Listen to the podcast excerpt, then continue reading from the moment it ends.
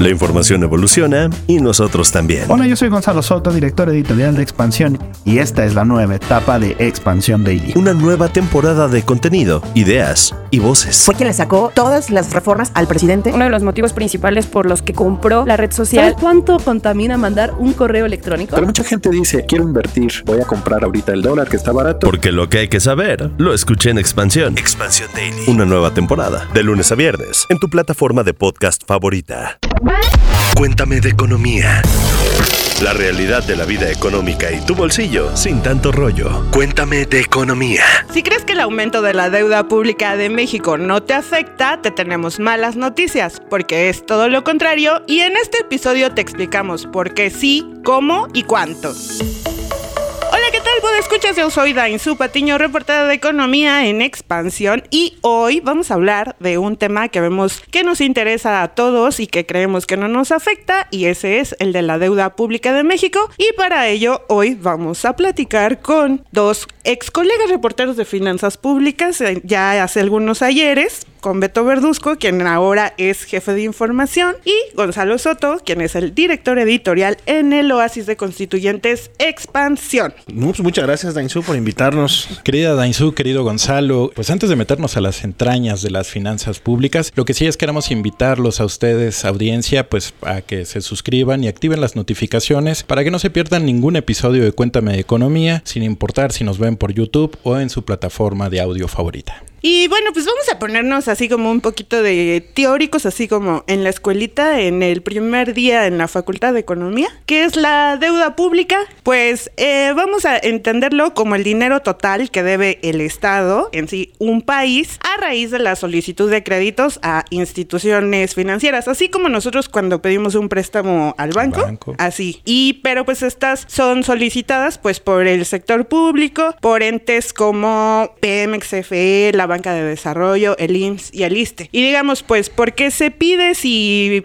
si el sector público pues tiene harto dinero de, de los ingresos que entran por el pago de impuestos o por ingresos petroleros? Pues porque de pronto ese dinero que se recauda pues no llega a alcanzar por todos los gastos que tenemos eh, de pronto en la administración pública, que sabemos son, son muchísimos, y pues obviamente para la función del Estado, ¿no? Para todos los servicios que públicos que nos, nos ofrece el Estado, como ya sea salud, ya sea educación, carreteras, autopistas, todos estos programas sociales también. Eh, la solicitan para que se puedan cumplir con todas las metas que se establecen en un año. Sabemos que en esta vida nada es gratis y que cuando se piden préstamos a las instituciones bancarias, pues el banco, los negocio- el negocio de los bancos principalmente es cobrarte dinero por prestarte dinero. Al país le pasa lo mismo que nos pasa a nosotros. No le alcanza para todo lo que quieren y para todo lo que necesita y por lo mismo tiene que recurrir a la deuda como nosotros recurrimos a la deuda a través de nuestras tarjetas de crédito, a través de las hipotecas, a través de todos los demás instrumentos financieros que tenemos. La cosa aquí es que a México si fuera Uf. una ya estaría verdaderamente con un montón de deudas y hasta el techo, ¿verdad? De todo lo que tiene que pagar. Y aquí creo que hay que presentar algunos datos porque al cierre de abril, que son los datos más recientes, al cierre de abril de este año, los saldos de la deuda del sector público federal ya suman 14 billones de pesos. Esto es con B, billones de pesos, 14 billones de pesos. En abril del año pasado, esa cifra eran 13.08 billones de pesos. Es decir, en un año se incrementó Solo un año. billón, ¿verdad? Que, insisto, suena poca cosa a lo mejor, pero yo les pido que escriban un billón y vean todos los ceros que eso implica. Ahora, la, la deuda se suele medir y la manera más correcta para medirlo, más allá de los términos absolutos, es en porcentaje del PIB. ¿Por qué? Porque pues es compararlo con el resto de la economía. Los saldos eh, de la deuda pública Que aquí, digamos, los saldos es todo lo- el dinero que se ha pedido a lo largo de todos los años. es ¿no? correcto. El gobierno y, es, tras y- gobierno. y es un dato Es así lo que tú pediste prestado nada más. Así es, y es un nombre sotototototototote porque Aburrido. es saldo histórico de los requerimientos financieros. Aburrido, aburrido. Exactamente, Ya los no- tecnicismos de Así es. los economistas. Es correcto. En fin, a ver, el porcentaje del PIB, eh, perdón, en términos de porcentaje del PIB, ese saldo que ya no voy a repetir el nombre sote, ¿verdad? En Ajá. 2018 fue 46% del PIB. Ok. Al cierre del año pasado eh, fue 49.3% del PIB, o sea, un crecimiento de 3.3 puntos porcentuales en ese periodo. Y ahora Ahora, al cierre del primer trimestre del año y con la perspectiva de crecimiento que tenemos actualmente, estamos hablando de ya de 45.7% del PIB. Es caro, es una deuda que se sigue incrementando porque también, insisto, si lo comparamos contra el PIB, entre más chiquito se haga el PIB, entre menos crezca la economía, vamos a tener una comparación más alta respecto de los saldos de la deuda. Y esto obviamente pues nos sale caro, ¿no, Beto? O sea, hay un costo asociado en esto. Hay un concepto que se llama costo financiero de la deuda. Esto significa pues que tendrá que pagar el gobierno para hacerle frente a este compromiso. Tan solo entre enero y abril el compromiso, el costo financiero asciende a más de casi 327 mil millones de pesos. Estamos hablando de un crecimiento de 53% respecto al año pasado. No es cualquier cosa. Pero agárrense, porque lo peor es que está proyectado que para este año supere el billón de pesos, igual nuevamente recalcamos billón de pesos, que bueno, pues es una cantidad impresionante, nada más también para que lo tengamos en cuenta, es el costo de deuda más elevado en 27 años, 27 años. Gonzalo tenía 8 años cuando fue el PIB, cuando fue el costo de deuda más elevado. Por de la vida. no saquen cuentas ya. Dainzú tenía 10 años, o sea, eran unos niños para tener nada más dimensión. ¿Y cuántos años tenías tú? Yo creo que tenía seis. Mentira. ahora Esa es la única mentira que van a escuchar en este podcast, ¿eh? Porque. Dime por qué. Y, regresando, a ver, al tema del, costo financiero, a ver, una cosa que hay que explicar es: si, si ustedes pensaban que tenían o que tenían que pagar muchos intereses, piensen en pagar 1.1 billones de pesos en intereses y en servicios de la deuda. Es decir, a los bancos. Más para deuda. A los bancos de inversión, a los, a quienes, a los acreedores de la deuda mexicana, 1.1 billones de pesos. Ahí está el negocio de los bancos, como dice nuestro presidente de la nación. Sí, y, fíjate, nada más también para que tengamos una idea del costo de oportunidad que significa el tema del costo financiero. Ese 1.1 billones de pesos es el doble de lo que se le va a destinar para este año a la Secretaría de Educación Pública, que son 400 mil millones de pesos. Imagínate, es como desproporcional como por cumplir un tema descobijas otro muy importante, que podría ser la seguridad. Y así nos podemos ir con salud, con educación, con seguridad. Infraestructura. Y aquí es donde justamente llegamos a ese punto, porque todos pensamos que, escuchamos, ¿no? La deuda pública de México, ay, sí, pobre Rogelio Ramírez de la O, sí, pobres de los contribuyentes, pobres de los ciudadanos, porque eso, ¿qué significa, mi estimado Beto? Descobijar, descobijar eh, cosas importantes. El, el, gobierno tiene gastos ineludibles, ¿no? Tiene que pagar pensiones, tiene que pagar el gasto corriente, tiene que pagar a los estados. Entonces, eh, la cobija, que es de este tamaño, se empieza a hacer más, más chico. ¿Y qué pasa cuando entonces quieres repartir el resto de los recursos a temas de desarrollo, a temas de inversión que son importantes? La inversión debería traer desarrollo a, los habitantes. ¿Qué pasa cuando empiezas a recortar la cobija que se te queda bien pequeña? Y pues eso como consecuencia es que tienes menos dinero para llegar al beneficio de, de tu población. O inversión, ¿no? Para porque justamente la inversión nos permite generar más dinero, ¿no? Digamos, o sea, tú inviertes en una carretera y a lo mejor ahí se empiezan a construir pequeños negocios alrededor, empiezas a generar pues empleo alrededor de esta infraestructura y es lo que no está pasando. Tan fácil como que si esa carretera que estamos tomando, que alguien tiene que viajar en carretera y se da cuenta que está cada vez en peor estado, si alguien siente que la seguridad pública, ¿verdad?, en su, en, su, en su comunidad está creciendo, mucho de esto también tiene que ver justo con el tema de la deuda, porque ya no hay suficientes recursos o no hay más recursos para que estos, estos problemas o estas necesidades que tenemos todos los ciudadanos de pie se puedan resolver de mejor manera. Entonces sí, cada vez que escuchen la deuda pública y son números, de verdad, yo entiendo que son inimaginables, o sea, no podemos... En billetes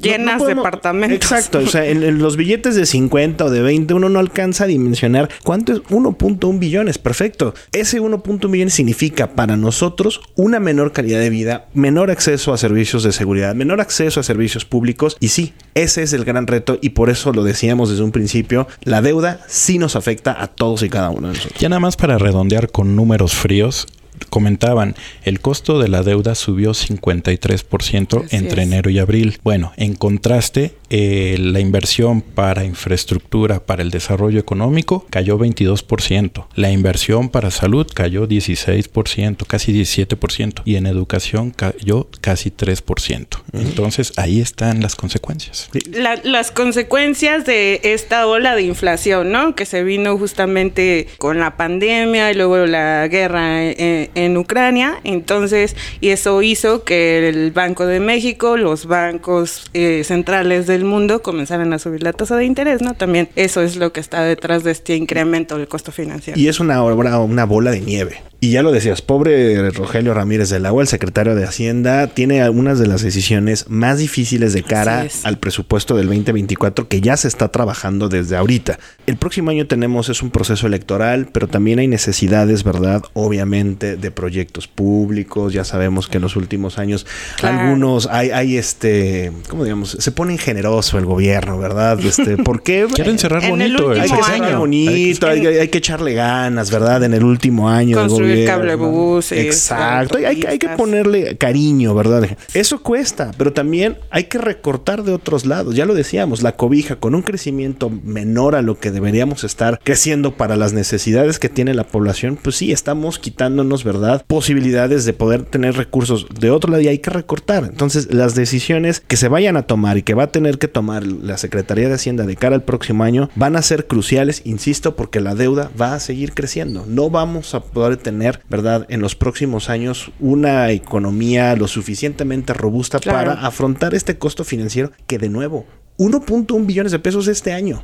Es Nada más. es una verdadera fortuna y se está volviendo una carga muy pesada para todos y cada uno de nosotros. Y eso ya súper contemplado para el diseño del presupuesto del próximo año. Le van a meter recortes. Esperemos que esté súper contemplado. Está contemplado en precriterios. Hacienda dice que le va a quitar más de 23 mil millones de pesos a los estados, a las entidades federativas que reciben dinero de la federación a través de las participaciones, que nada más con ese recorte van a, a llegar a amortiguar el creciente incremento de los intereses por la deuda pública. Y pues ya de entrada ya le está quitando 23 mil millones de pesos a los estados. Y bueno, quisiéramos saber, pues escuchas, ustedes cómo ven esta situación, si han resentido justamente esta situación en la prestación de los servicios públicos. Lo pueden hacer a través de los comentarios en el YouTube y también pueden hacérnoslo saber a través de nuestra cuenta en Twitter que es arroba EXP Economía. Y bueno, pues como decía Gonzalo, obviamente pues no nos gustaría estar en los zapatos del secretario Rogelio Ramírez de Lago porque también pues vienen decreciendo mucho los ingresos petroleros y pues yo creo que no va a haber más que otra que apretar ahí la tuerquita a quienes pues a los contribuyentes grandes, empresas pequeñas, medianas y pues Qué al que anda de episodio tan pie. negro este. Este sí fue un episodio trágico, pero creo que sí vale la pena que todos estemos muy al tanto de lo que está sucediendo con las finanzas y con la deuda de este país. Y otro tema es que eh, pensemos ya también en, digamos, la herencia que deja este gobierno Claro. hacia la próxima administración. Le va a dejar una tareota en el tema del el manejo de la deuda. Porque eh, pues en esta administración no tuvimos una reforma fiscal o hacendaria que le hiciera al gobierno tener más recursos. Creo que apostó mucho por el tema del SAT, de un SAT muy fiscalizador, que sí le dio buenos números, buenos dividendos Sí. al gobierno, pero obviamente son eh, ingresos no recurrentes, ¿no? Ya ni, Claro. Que ya ni van. Banamex le va a ayudar. Exacto. Ni la o venta sea, de Banamex le va a ayudar. Banamex ya no te da porque, bueno, pues eran dos mil millones de dólares Que tenía bye. contemplado que adiós bye. Este, el Banco de México no Mm, genera los remanentes que a remanentes. veces le dejaba también al gobierno. Entonces, lo que va a pasar es que también le va a heredar y próximamente, y casi se- los apuesto aquí, que el próximo gobierno va a tener que meter cirugía y va a tener que hacer una reforma fiscal porque sí van a necesitar recursos. Claro. Sobre todo, pues si, si tienen la intención de mantener proyectos, de mantener programas, pero además porque tienen que hacerle frente a todos estos gastos ineludibles como lo es la deuda. Y pues así nuestro capítulo sombrío de esta semana. Recuerden que todos los lunes en punto de las 6 de la mañana tenemos un capítulo nuevo de Cuéntame de Economía. Gracias a Gonzalo Soto, gracias a Beto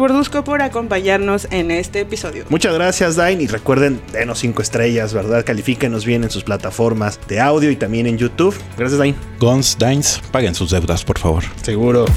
Cuéntame de Economía, un podcast de expansión. Disponible todos los lunes en todas las plataformas de audio. Hello, it is Ryan, and I was on a flight the other day playing one of my favorite social spin slot games on chumbacasino.com. I looked over the person sitting next to me, and you know what they were doing? They were also playing Chumba Casino. Coincidence? I think not. Everybody's loving having fun with it. Chumba Casino is home to hundreds of casino style games that you can play for free anytime, anywhere, even at 30,000 feet. So sign up now at chumbacasino.com to claim your free welcome bonus. That's chumbacasino.com and live the Chumba life. No purchase necessary. Group. Void were prohibited by law. See terms and conditions. 18 plus.